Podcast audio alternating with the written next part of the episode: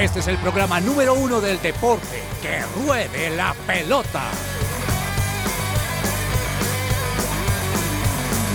Amaneció, hay que salir otra vez a la cancha. El cuerpo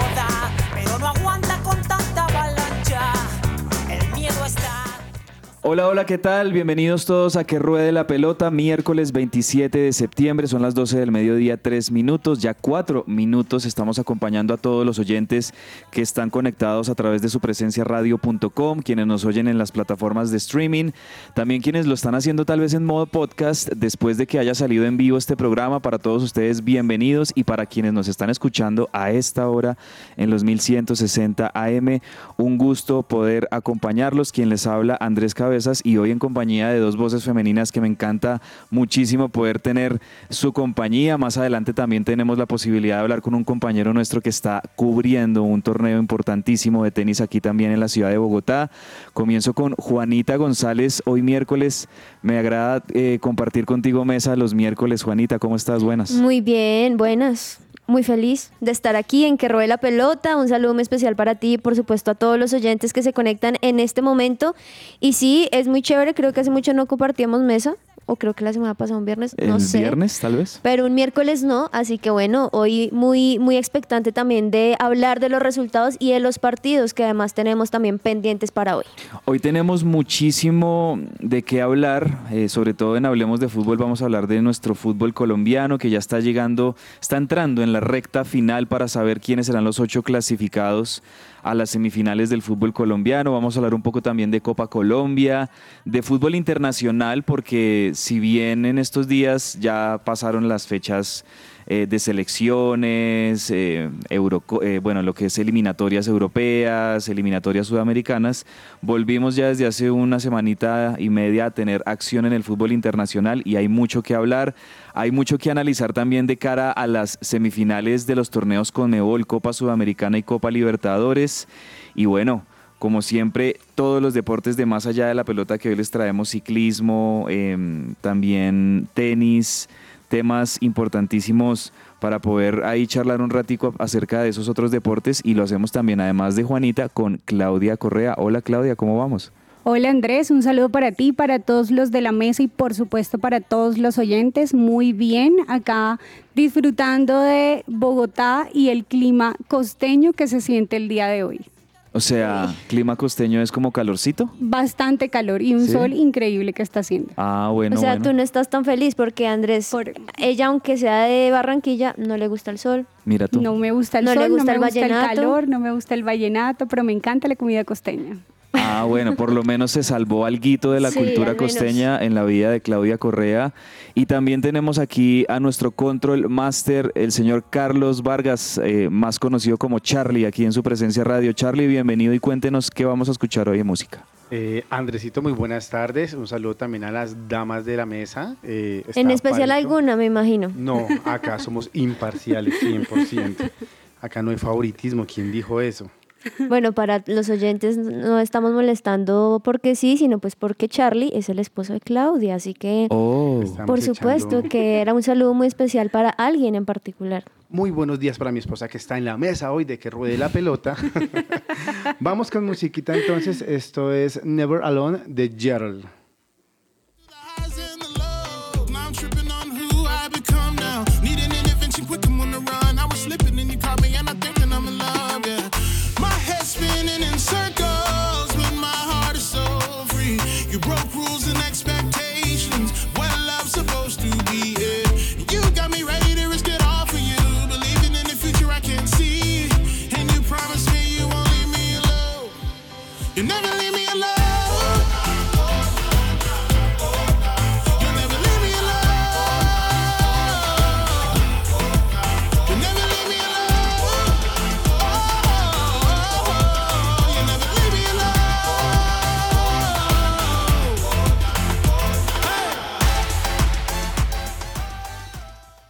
Celebra la pasión del fútbol con un buen café. Coffee and Jesus presenta Hablemos de Fútbol. Hablemos de Fútbol.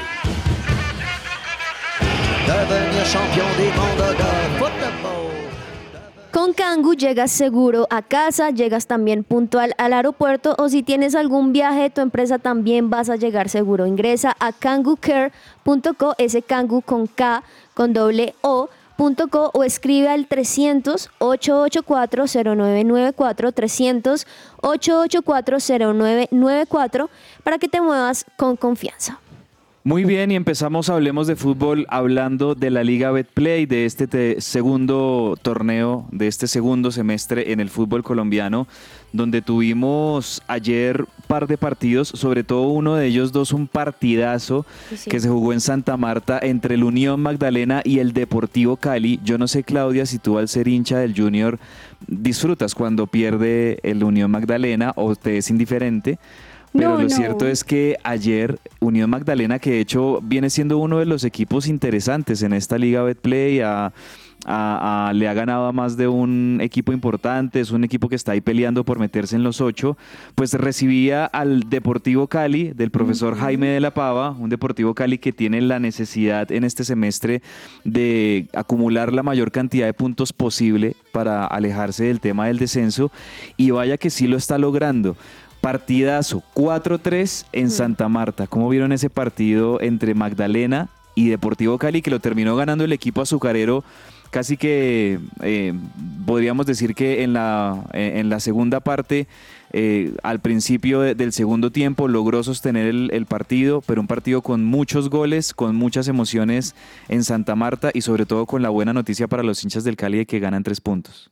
Precisamente empieza el partido ganando el Unión Magdalena y la verdad hasta el primer tiempo pensé que no iban a lograr remontar el partido. Yo dije, no, pues queda 3-1, que fue como terminó el primer tiempo, pero resulta que termina remontándolo el Deportivo Cali y como acabas de decir, termina ganando el 4-3 y con un gol por penalti para el Unión.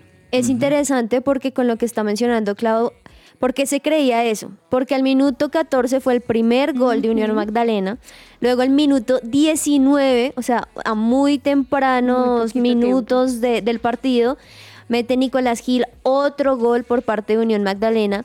Luego al minuto 21 como que el Deportivo Cali intenta hacer algo y con un gol de Adrián, de Adrián Parra lo logra al minuto 21.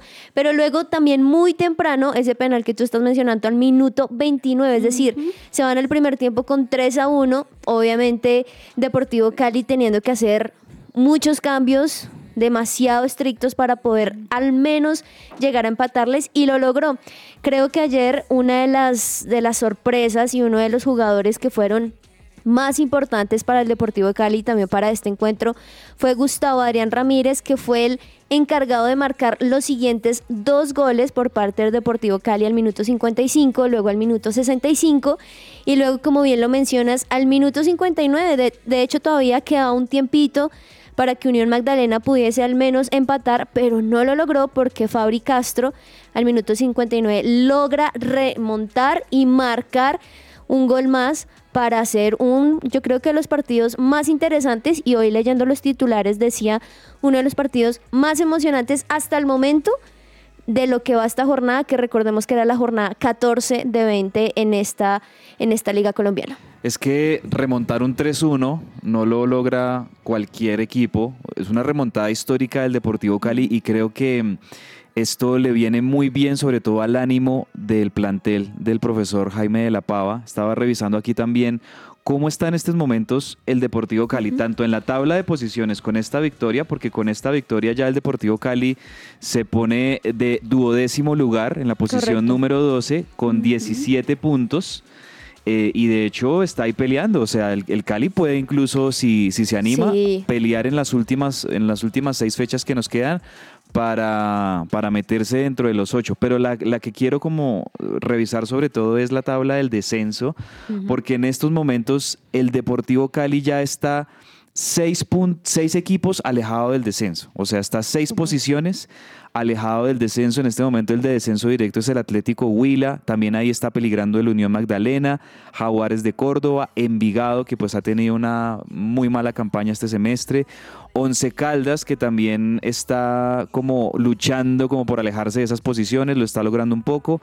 Luego viene Alianza Petrolera y luego viene Deportivo Cali. Eso quiere decir que ya el Deportivo Cali se ha alejado seis posiciones de los puestos de descenso y creo yo que esa es la gran noticia en este semestre para la gente en Cali, más allá de que sabemos que la situación no es perfecta, que la parte administrativa y, de, y del plantel todavía tiene sus falencias, pero creo que con todo y eso han llamado a un técnico de renombre, un técnico experimentado, un técnico que sabe asumir este tipo de retos en el fútbol colombiano, un ex América, entre otras cosas, porque Jaime de la Sí. Pava es ídolo de, del- del América.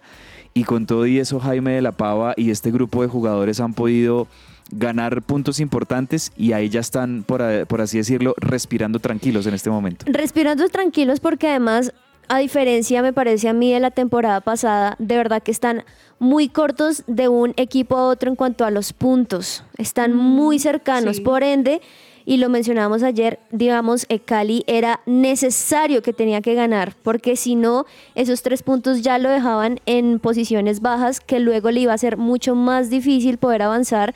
Entonces creo que esta victoria para el Deportivo Cali no solamente lo deja bien parado en las posiciones, sino también le deja aún más retos, porque de todas maneras, pues estando en la posición 12 no, no es que esté de la mejor manera, pero sí le deja al menos una esperanza para sumar puntos, porque recordemos que, por ejemplo, el primer lugar que es Águilas Doradas tiene 27 puntos, luego 26, 25, 24, es decir, de ahora en adelante, todo partido no solamente es importante, sino todo partido es crucial para o poderse mantener, poder avanzar o definitivamente bajar en las últimas posiciones. No, y también hay que recordar que precisamente a ese Deportivo Cali todavía le falta un partido, porque él está hasta este momento ha jugado 13 y vamos en la fecha Le ayuda. 14 y le ayuda más. podría, ganando esos tres puntos, meterse de lleno en la pelea. Y, y el Deportivo Cali yo creo que está aspirándole a eso, no tanto están enfocados, tal vez nosotros dentro de los medios y, y- y viendo aquí las cosas desde estas posiciones, pues pensamos en el Cali como luchando con el descenso, pero yo creo que la mentalidad de los jugadores y el técnico del Deportivo Cali es no, vamos a pelear por meternos en los ocho y por disputar este campeonato y, Y así lo han hecho. pueden, o sea, Además, están todavía pueden. en la posibilidad de poder hacerlo si ganan los demás partidos. Eso por el lado de Deportivo Cali y Unión Magdalena. Y en el otro partido, el Deportivo Pasto le ganó 1-0 por la mínima al Atlético Huila. Un Pasto que juega, podríamos decir, ahí. O sea, no es un fútbol muy vistoso, no es un equipo que de pronto esté mostrando grandes cosas, pero es un equipo efectivo. eh, ha ganado así varios partidos por la mínima y por eso en este momento el Pasto es el octavo equipo metido en la tabla de posiciones hasta este momento de los clasificados.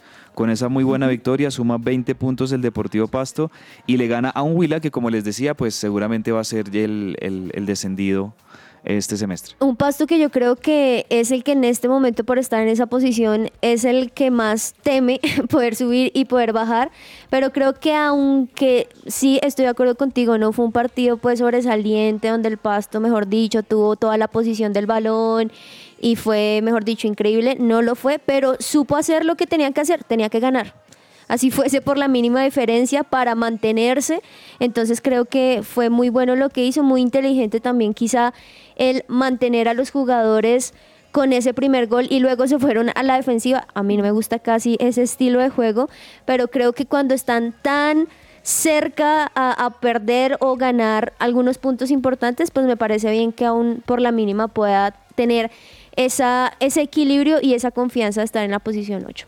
Esos fueron los dos partidos que tuvimos ayer en el fútbol colombiano. Ya este fin de semana vamos a tener una nueva fecha. Con eso se completó la fecha 14 y nos quedan exactamente seis fechas. Nos quedan seis partidos, eh, 18 puntos por disputar para todos los equipos en donde, bueno, ya entramos en la recta final y vamos a tener desde el próximo viernes, mañana y el viernes con más detalle les vamos a contar cuál va a ser esa fecha que se nos viene este fin de semana.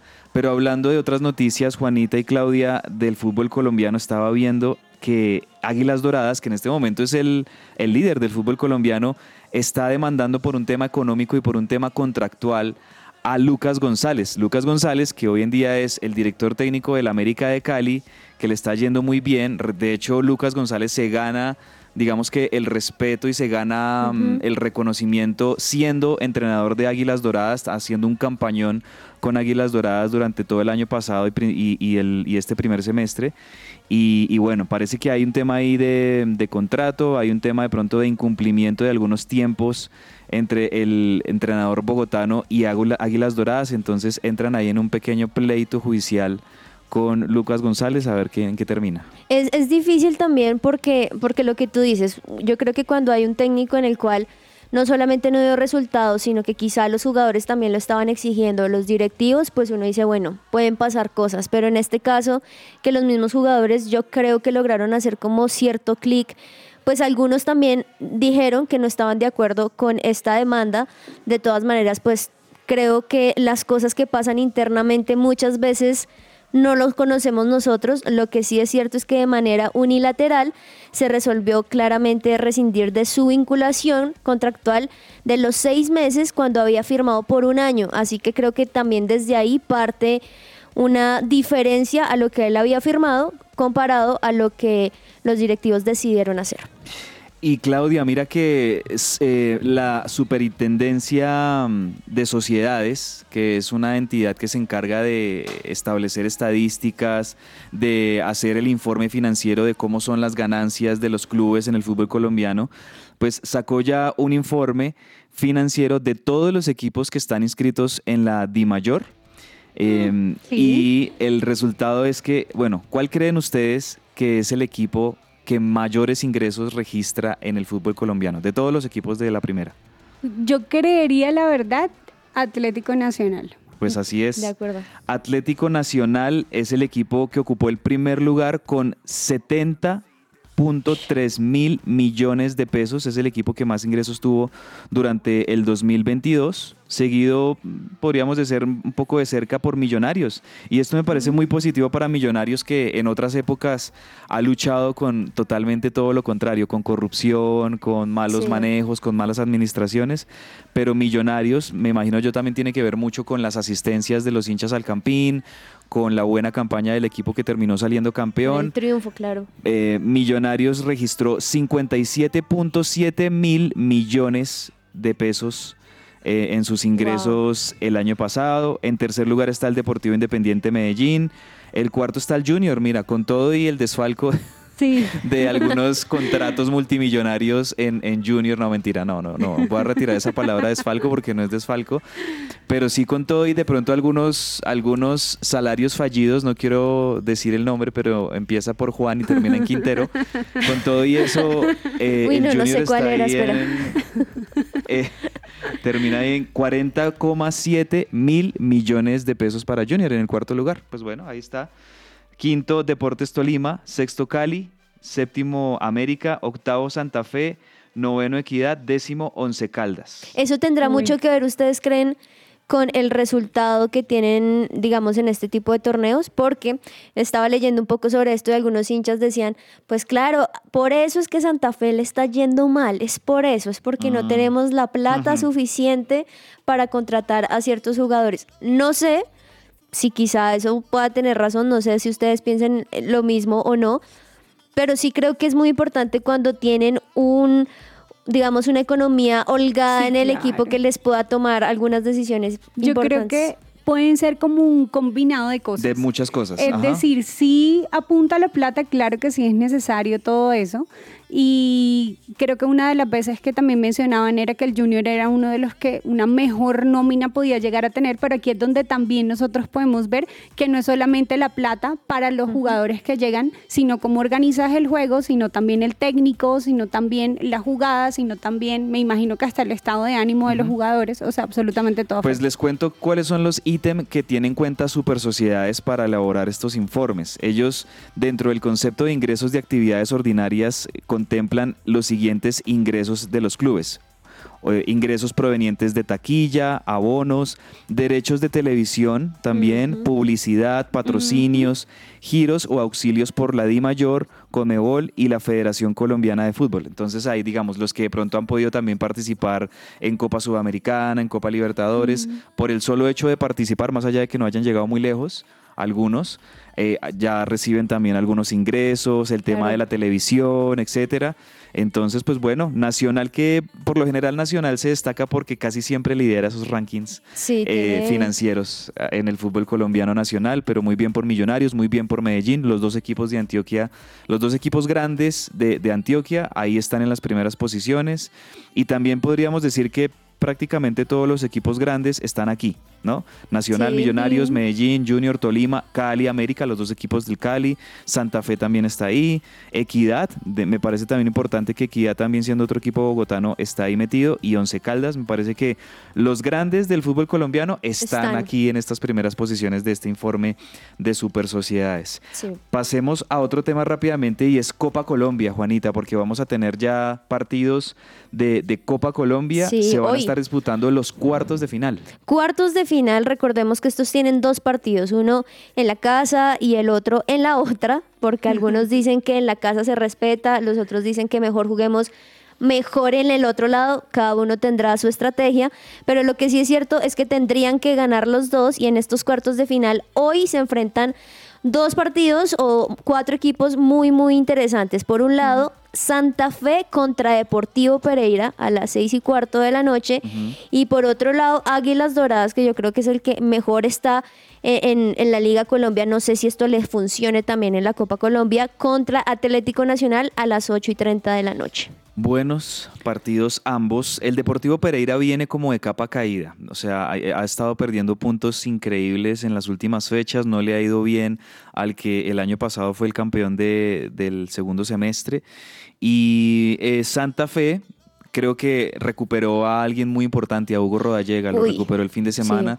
Hugo Rodallega le, le dio los tres puntos de Santa Fe eh, que, que ganaron el fin de semana.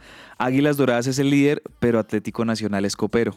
Exacto, o sea, Entonces- los dos partidos, a ver, Están buenos los dos Los partidos, las dos dos están llaves. muy buenos. Uno, y espero no, no suene mal, pero uno en los cuales cualquier cosa podría, o sea, en los dos cualquier cosa podría pasar, pero Santa Fe y Deportivo Pereira, los dos digamos que como no están en su mejor momento, creo que los dos tendrían sí o sí la necesidad no solamente de ganar, sino como ese alivio emocional, mental de poder ganar después de hace mucho tiempo en los diferentes torneos que está jugando. Y pues Águilas Doradas y Atlético Nacional, por Dios, este partido yo creo que es uno de los más importantes, de los más emocionantes, por ende, no sé si quizás sea pocos goles, un empate, no se sabe, pero sí va a ser muy, muy emocionante y va a estar interesante para ver. Están buenos estos cuartos de Creo final. que una de esas cosas, al menos que sí destaca bastante en este fútbol colombiano, eh, hermoso que nosotros tenemos, es que en cualquier momento puede pasar algo. Es decir, esos Ese es el equipos fútbol. es no y en, en sí también con nosotros porque por ejemplo mira qué pasó con el Junior el Junior venía ganando ganando por goleada y de un momento a otro dejó de ganar y empezó a bajar entonces de un momento a otro eso también puede pasar ahorita en Copa Colombia Interesante Sí. también saber que, por ejemplo, en, en Santa Fe venía ganando por la mínima el Deportivo Cali, que luego fue por, por penales que logró pasar. Deportivo Pereira también por la mínima. A diferencia, por ejemplo, Atlético Nacional, que venía ganando 2 a 1 con el América, y Águilas Doradas, que también le venía ganando 2 a 1 a la Equidad. Entonces ahí también uno se da cuenta la forma en la cual les llegan los diferentes equipos. Pues aquí de destacar de estos cuartos de final es que de los ocho equipos que tenemos en los cuartos de final hay un equipo de la B, el Cúcuta Deportivo. El Cúcuta, sí. El Cúcuta que en los octavos de final eliminó precisamente al Junior de Barranquilla en los, Que en los juega penales. mañana, ¿no? Con Medellín. Entonces, Está Cúcuta juega mañana jueves contra Medellín y también mañana jueves eh, Millonarios lo hace contra Alianza Petrolera. Tu Esos equipo los del alma. de final.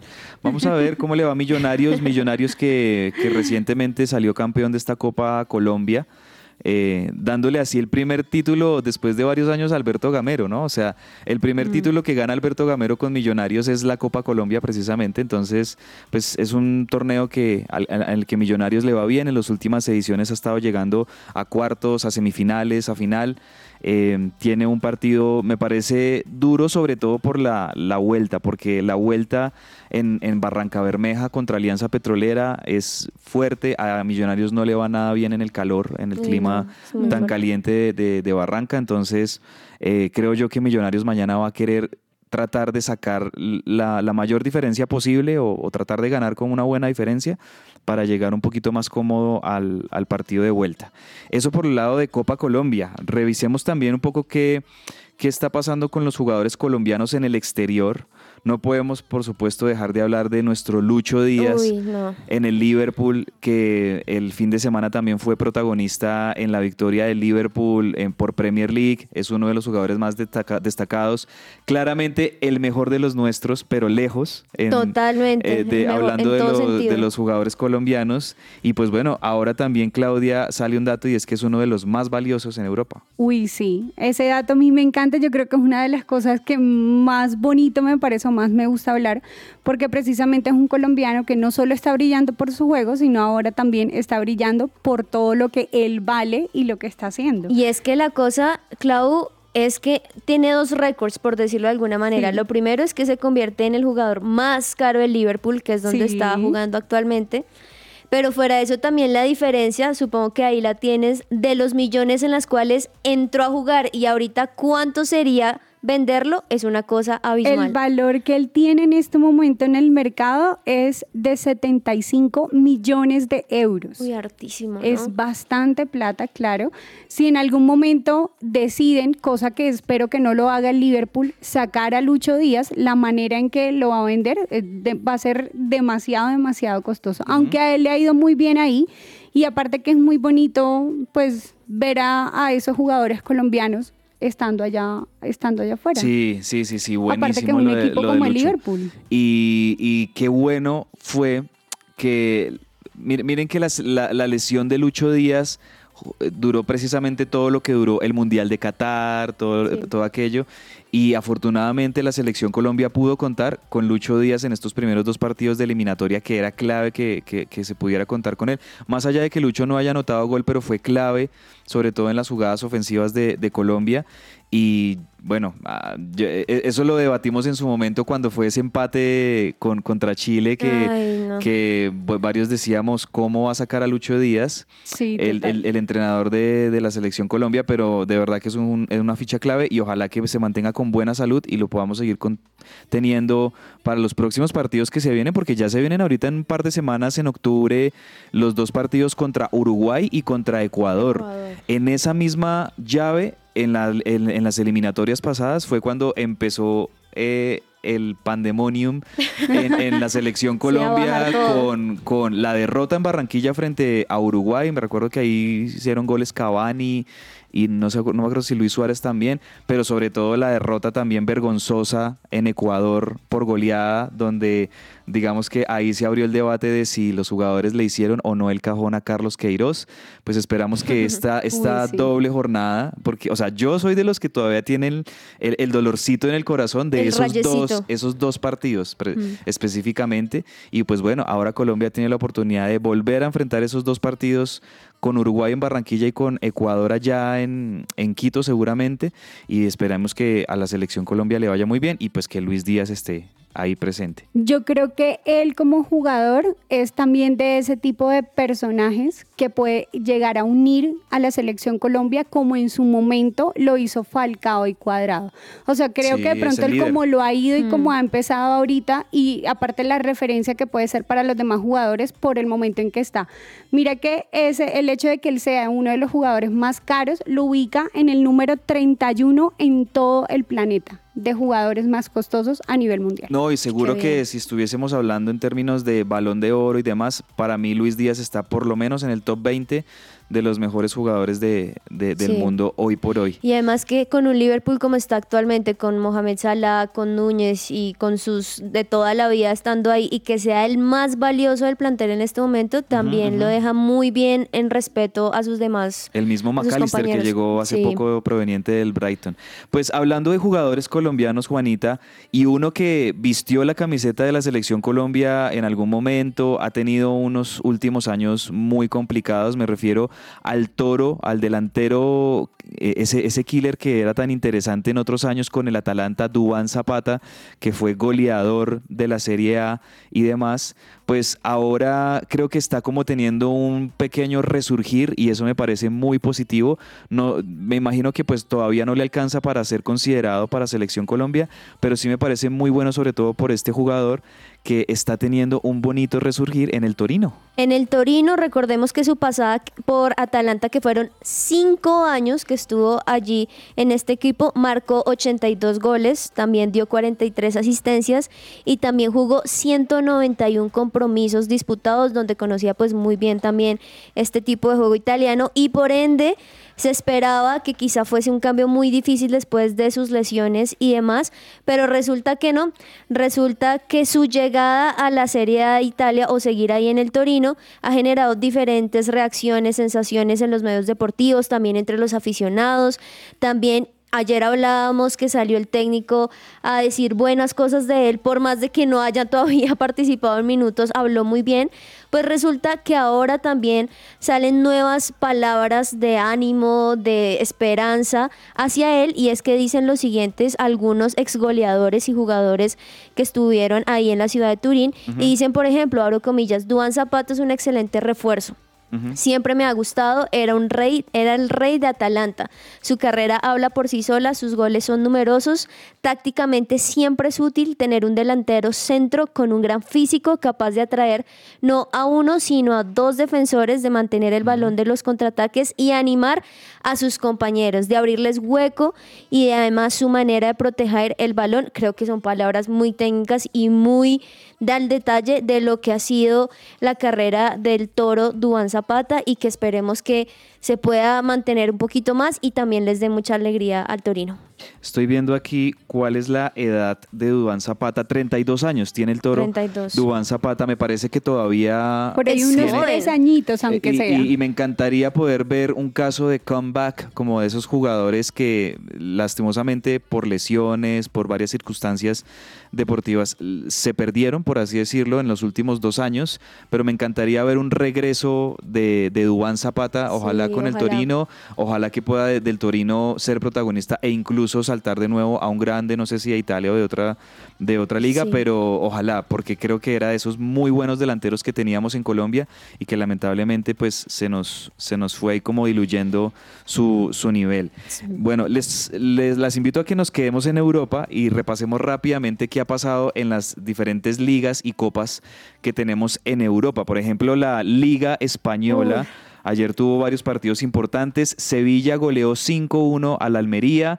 Eh, Barcelona ayer, eh, sorpresivamente digo No yo, porque es el- el líder, Juanita, pues no pasó del empate con el Mallorca, más allá de que era visitante, 2-2. Sí, se esperaba mucho, de hecho los titulares antes con Xavi y demás, se esperaba que fueran los felices ganadores, pero no, un Mallorca que me parece que le supo jugar muy bien, que lo conocía perfectamente, que no le dejó muchas opciones de, de hacer gol, que además desde muy temprano, o sea, yo estaba feliz, listo, va a empezar el partido y ya al minuto 8 marca el primer gol Mallorca, donde uno dice, "Oh, Dios mío, ¿qué va a pasar? Luego Rafinha lo logra empatar al minuto 41 y luego antes de salir al segundo, al segundo tiempo, pues ahí logran meter el segundo de Mallorca, dejando en Barcelona yéndose un poco desanimado, pero bueno, gracias a Dios logró levantar un poquito cabeza, logró empatarles al minuto 75, pero de todas maneras no le alcanzó para poder ganar este partido y solo quedarse con un punto. Sí, y el Real Madrid, que perdió el fin de semana en el derby madrileño contra el Atlético de Madrid, pues en este momento está jugando contra el Deportivo Las Palmas.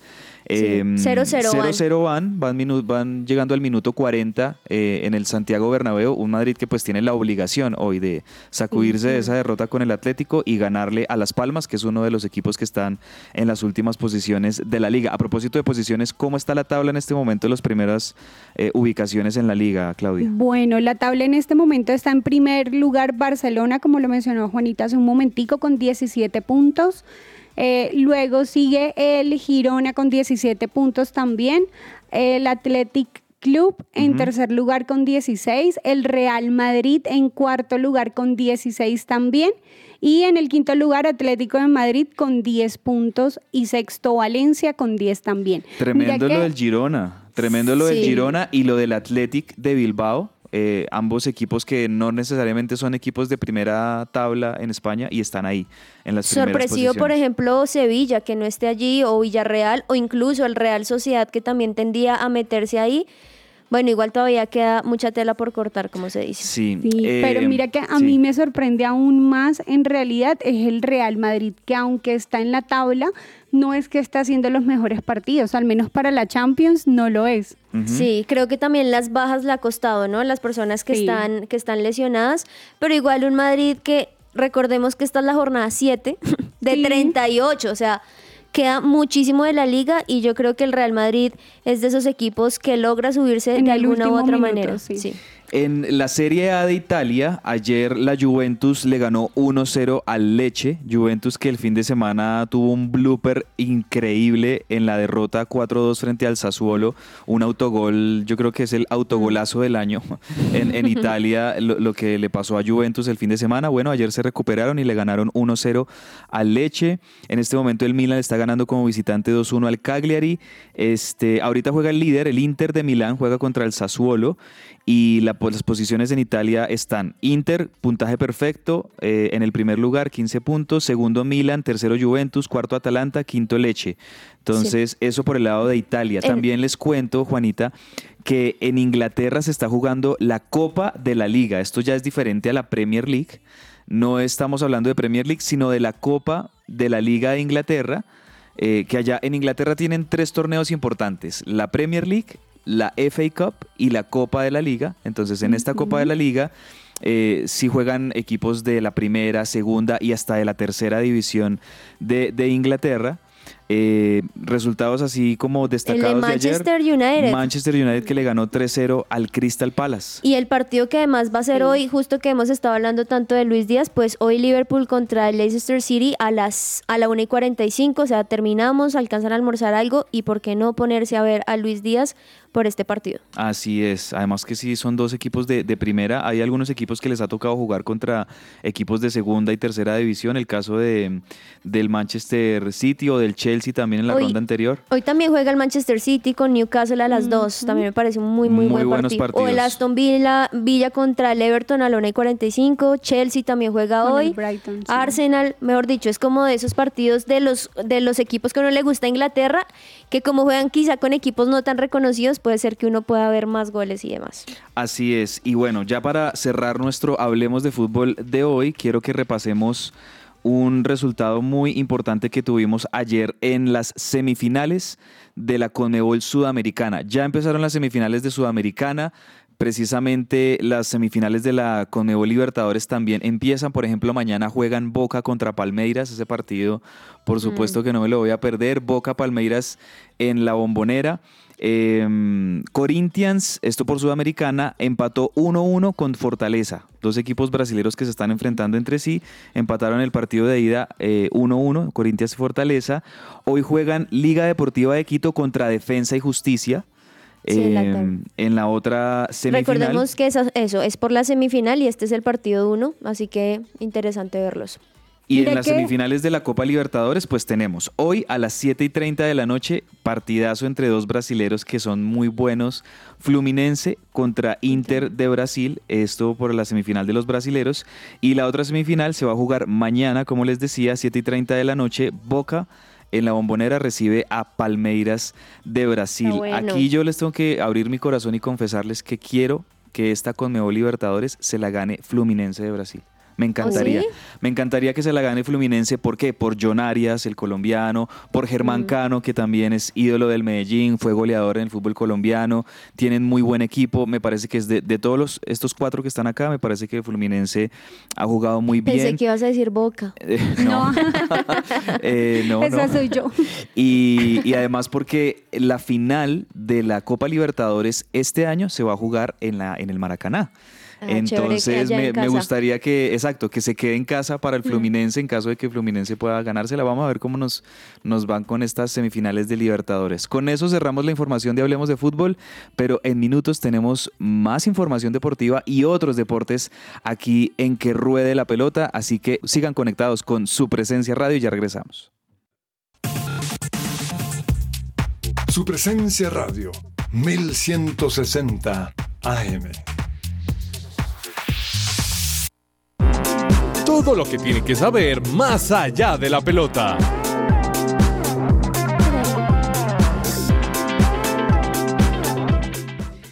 Y si estás tú o algún familiar sufriendo de depresión, ansiedad, consulta con la doctora Diana Monsalve. Ella es psicóloga con principios cristianos y pueden encontrar más información en www.psicologadiana.com o al WhatsApp 315-754-8899. Bueno, hablemos de más allá de la pelota, un poquito de ciclismo, como siempre nos gusta comenzar la información de más allá de la pelota con ciclismo.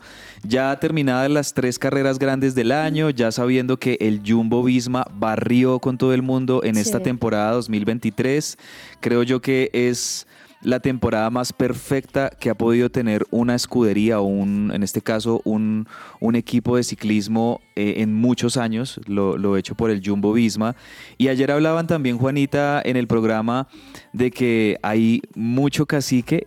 ¿Cómo es? Hay poco cacique y mucho, ca- in- Mucho indio y poco cacique. mucho indio y poco cacique. Una cosa así. En el Jumbo Visma por ahí escuché algo así de lo que comentaba Daniel Ordóñez y es porque en el Jumbo Visma tú tienes a Primos Roglic, Jonas Sí, no. Vingegaard, Sepp Kuss, o sea, son tremendos todos los, los que están en el Jumbo que es muy posible que de pronto otros equipos quieran reforzarse o quieran sacarle al Jumbo Visma alguno de estos gigantes que tienen. Y que incluso yo creo que por ser tanto cacique y tantos gigantes en un mismo equipo, es que se empiezan a ver esas peleas o esos comentarios que se hacen entre ellos, por ejemplo, el que mencionábamos que ayer le preguntaban a Geraint Thomas sobre, sobre Benepol y él dice, Benepol no odia a Jumbo Visma, Jumbo Visma odia a Benepol. Entonces comentarios fuertes Mm. que no ayudan no solamente como equipo, sino también muestran lo que está pasando al interior por tener justamente tanto cacique ahí metido. Sí, y por aquí estaba viendo también que hay posibilidades, o por ahora son rumores, de que el Ineos, eh, y el Ineos que es un equipo que desesperadamente necesita un referente porque ya pasó la época de Bradley Wiggins, ya pasó la época de Chris Froome, pasó la época de Geraint Thomas, pasó la época de Egan Bernal, que fue una década dorada que tuvo el Ineos la década pasada, pues están necesitados de un referente. Y el Ineos está quizás empezando a hacer averiguaciones e intentos por, Haciéndole ojitos. por tener a Tadek Pogachar como el líder del Ineos. Si esto se llega a concretar, bueno, creo que el Ineos vuelve a ser protagonista, porque la verdad en este momento el Ineos no tiene a alguien que pueda competirle tanto al Jumbo como al resto de equipos como el Emirates y demás en las, en las Lo carreras necesita, grandes. lo necesita. Y si llega él, creo que ahí marca otra etapa dorada, si él, lo- si él logra dar todo lo que tiene. Así es. Y bueno, se está corriendo la etapa 5 del clásico RCN, ciclismo local, ciclismo nacional en nuestro país. Una etapa de 117 kilómetros entre Ibagué y Pereira. Bonito ese recorrido, muy bonitas las vías también que hemos estado Montaña viendo. también van a tener mucho. Eh, Eso me encanta de- del clásico RCN y de las carreras que se disputan aquí en Colombia, que hay que las, las etapas casi todas siempre van a tener eh, sus partes de, de Sí. premios de montaña y demás. Son muy completas las etapas que es- se disputan aquí en Colombia. Eso por el lado del clásico RCN. Y rápidamente revisemos. em, la selección Colombia de futsal. Mira que eh, uno de los deportes más populares aquí en Colombia, además del fútbol, es lo que denominamos microfútbol y futsal, Sí. Juanita. Y en este momento pues tenemos a la selección Colombia de futsal femenina. Sí, que está dándonos también muchas alegrías como lo hace la selección Colombia femenina del fútbol profesional, pues ahora ellas también, porque recordemos que se está llevando a cabo la Copa América Femenina de Futsal en Argentina y ha sido muy buenas las dos participaciones que ha tenido las cafeteras, porque en el primer partido recordemos que goleó a Perú 8 a 0, un partido que fue supremamente emocionante. Ayer no la tenía tan fácil contra un Uruguay que también sabe jugar muy bien este deporte, pero aún así logró ganarle Colombia 2 a 0 con las maravillosas actuaciones de Dana Rodríguez, Dayana Rivera o la capitana Merlín Salcedo, que son las tres estrellas de esta selección. Así que también es muy interesante verlo. Yo creo que también es un llamado para las personas que a veces nos quedamos con otros deportes, con los que transmiten. De acuerdo. Creo que también hace falta que hayan más transmisión, más aporte y esto, pero lo pueden revisar, lo pueden revisar también incluso por YouTube, los están pasando. Eso te iba a preguntar, o sea, ¿en dónde se está pudiendo ver de pronto estos partidos? ¿Cómo hace uno? Si se puede por una página o algún canal de televisión, pero Por- bueno, YouTube. Sí, por YouTube se puede hacer también y creo que hay algunas, algunas plataformas que están mostrando también todos los resultados que uno también puede mostrar allí su, su ayuda. Así que es muy bueno porque con este paso firme de ganar los dos primeros partidos, pues siguen avanzando, siguen marcando la diferencia y ya llegan con seis puntos muy importantes para este arranque.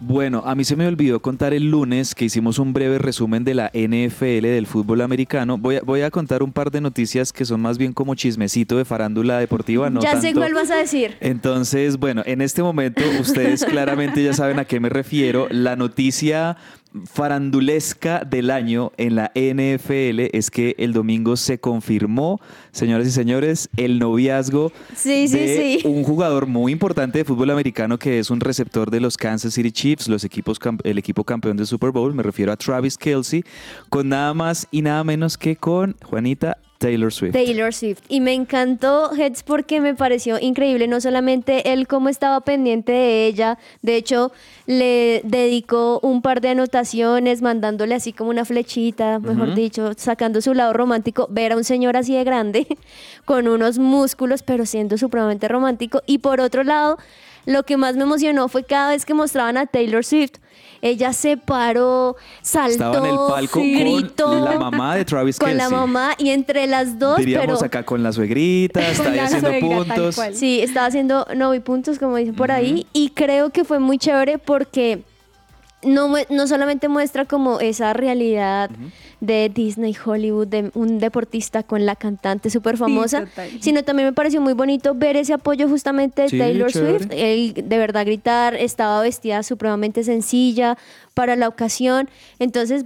Me cae Ojalá, bien, a mí me cae bien Taylor ojalá, la cosa cuaje cada Eh, vez pues, mejor. eh, bueno, ese es el usted- problema en ese que mundo. Las redes sociales están llenas de gente venenosa, tanto los fans de Taylor Swift como los fans del fútbol americano. Y digamos que, bueno, nuestra querida Taylor Swift ha tenido ya antecedentes de que sus noviazgos, eh, algunos de ellos se han caído, Sí. y producto de esos noviazgos compone canciones, saca un nuevo álbum. O sea que por yo. donde sea le va a ir bien. Entonces, eh, entonces, algunos ya están como anticipando, bueno, vamos a ver cuánto dura esta relación para que Taylor Swift saque nuevo álbum, que me parece terrible eso. Pero no, no. o sea, yo les deseo lo mejor porque tanto Travis Kelsey como Taylor Swift son un par de personas muy bacanas, muy chéveres. Este hombre es un jugador, es después de Mm. Patrick Mahomes, es el jugador más importante que tiene la franquicia de los Kansas City Chiefs, Sí. campeones del Super Bowl. Y bueno, pues Taylor, que es prácticamente la mujer o la artista musical más famosa que tiene en este momento los Estados Unidos. Eso por un lado. Y la otra noticia, un poquito A de chisme de, mm, de la NFL, es que también ya está confirmado cuál va a ser el artista que será el show del medio tiempo del Super Mm. Bowl Ah, el sí. próximo 12 de febrero y será Usher. No sé si ustedes recuerdan. Él es un artista de, de pop y RB eh, de, de los Estados Unidos, muy famoso sobre todo hace unos 17 años, 20 años, 15 años. Pues Usher va a ser el show de medio tiempo en, en el Super Bowl que se va a estar, si no estoy mal, este año disputando en Las Vegas. Se lo merece, yo creo. O sea, es- de esto nos va a quedar mucha tela para Entonces, cortar hasta bueno, allá. ahí, abre bocas de, Pero de un sí. farándula deportiva un poquito. Y rápidamente cerremos, Claudia, con alguito de tenis. ¿Qué, qué tenemos de información de, de tenis? Bueno, de tenis en este momento sabemos que se está jugando el Bogotá Challenger, que no teníamos, como mencionamos ayer, a, a Cabal y a Fará, pero que sí tenemos en representación de Colombia a Juan Sebastián Cubillos y a Adria Soria- Soriano, sí señor, y van a estar jugando el día de hoy. Y adicional también tenemos el colombiano Cristian Rodríguez, que está haciendo una dupla con el ecuatoriano Diego Hidalgo. Entonces vamos a ver cómo les va a los colombianos en este juego de tenis. Y por el otro lado también está jugándose el ATP de Beijing y entre Cristian Garín y Harris, ya pasó Harris y también eh, pasó a la siguiente eh, etapa, entonces Etapa. vamos a ver también cómo le va. Muy bien. Un hiperdato. Bueno, llegó una de mis secciones favoritas de los miércoles, el hiperdato, una estadística, una cifra, algo que de pronto nos haya llamado la atención de los últimos días o de la jornada de ayer. Pues les cuento em, que eh, hablando también un poco del fútbol brasilero y del Sao Paulo de Brasil, el equipo donde en este momento está James Rodríguez, este, este equipo ganó el fin de semana la Copa de, de Brasil. Aquí el dato es que por ganarse esa, esa Copa de Brasil, se embolsaron 14 millones de dólares, estoy viendo acá. wow. Eh, de hecho, por ejemplo, aquí el dato es, ¿saben cuánto gana el que se gana la Copa Argentina? 500 mil dólares. Y el que se gana la. Copa de Brasil, ¿Cuánto? 14 millones de dólares. ¿Se imaginan la diferencia, diferencia tan grande. abismal que tiene el No. fútbol brasilero con respecto a los demás países en Sudamérica? Es una locura. Yo creo que eso también muestra el apoyo que les dan no solamente los directivos, sino también la publicidad y demás que pueden dar tanto dinero. Y por eso, Sí, y por eso mismo, eh, pues la realidad que estamos viendo en Copa Sudamericana, en Copa Libertadores, prácticamente en todas las ediciones estamos teniendo campeones brasileros, semifinalistas Argentinos brasileros, también y se por ahí de por pronto ahí. uno que otro argentino, uno que otro de otro país que se meten, pero realmente la hegemonía del fútbol brasilero pues es innegable. Y perdato, Juanita. Bueno, hoy más que un hiperdato de estos días es recordar lo que pasó un día como hoy, hace unos buenos añitos, y yo creo que este dato te medio interesa a ti, porque en Cuéntame. 1931 se jugó el clásico Avellaneda, donde Racing Club eh, e Independiente Avellaneda se enfrentan por primera vez en la era del fútbol profesional en Mm. Argentina. Este fue llamado el clásico La Academia porque ganó 7 a 4 y sigue siendo hasta el día de hoy el clásico de Avellaneda con mayor cantidad de goles en su historia. 7-4, o sea, 11 goles se 7-4. metieron en aquel primer clásico de Avellaneda entre Racing e Independiente, lo ganó Racing. A propósito de clásicos, miren que este fin de semana en Argentina es fecha de clásicos. Entonces se va a Ah. jugar Racing contra Independiente, se va a jugar Boca contra River. eh, bueno, todos los clásicos del fútbol argentino se van a estar jugando este fin de semana. ¿Y tu hiperdato, Claudia? Bueno, mi hiperdato va por un club peruano que se llama el Cienciano y hasta este momento ha conseguido ser campeón del certamen, pero nunca ha podido ganar un título local en su país. Supresenciaradio.com te acompaña. Agenda deportiva. Se me va a salir el corazón.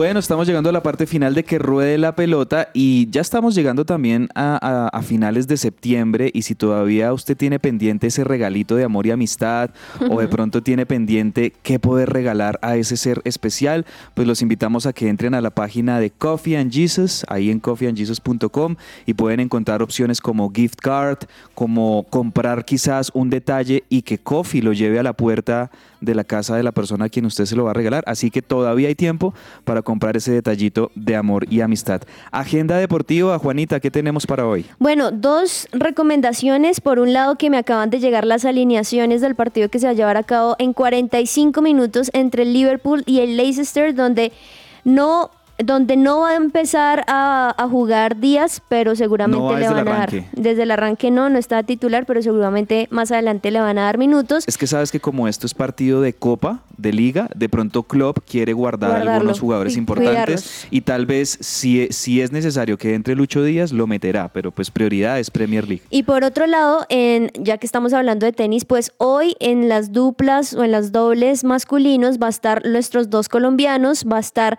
Adrián Soriano Barrera y Juan Sebastián Gómez enfrentando a los ingleses Callum Pottergill y Adam Taylor a la 1 y 20 para también poder estar apoyándolos ahí directamente en DirecTV. Muy bien, Claudia, ¿qué tenemos en Agenda Deportiva? Bueno, agenda deportiva me voy por el lado de Copa Colombia con Independiente Santa Fe y Deportivo Pereira 6 y 15 y Águilas Doradas con Atlético Nacional 8 y media.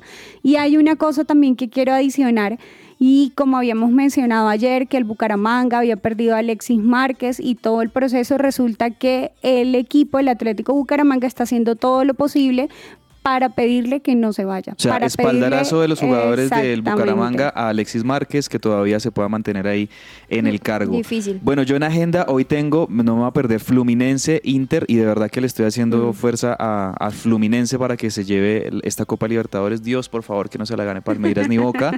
Eh, y y ya- la de irnos, Juanita, una noticia de irnos. Una de irnos, y es que no sé si ustedes recuerdan que hace muchísimo tiempo eh, fue viral un, un, un video en donde se observaba que durante la premiación del evento de Gym Start, eh, algunas niñas gimnastas, pues había una niña de raza negra, como lo mencionan, y ella, la que le pone las medallas, pasó de largo y no le dio nunca una medalla. Pues resulta que muchos años después, por fin le dan una respuesta a ella y piden perdón en nombre de la junta directiva, de todo el personal de Gymnastic en Irlanda y les dice que les gustaría pedirles disculpas sin reserva a su, a su gimnasta, también a su familia, por lo que había pasado ese pasado marzo 22. Buenísimo, muy bien que hayan eh, hecho esta corrección.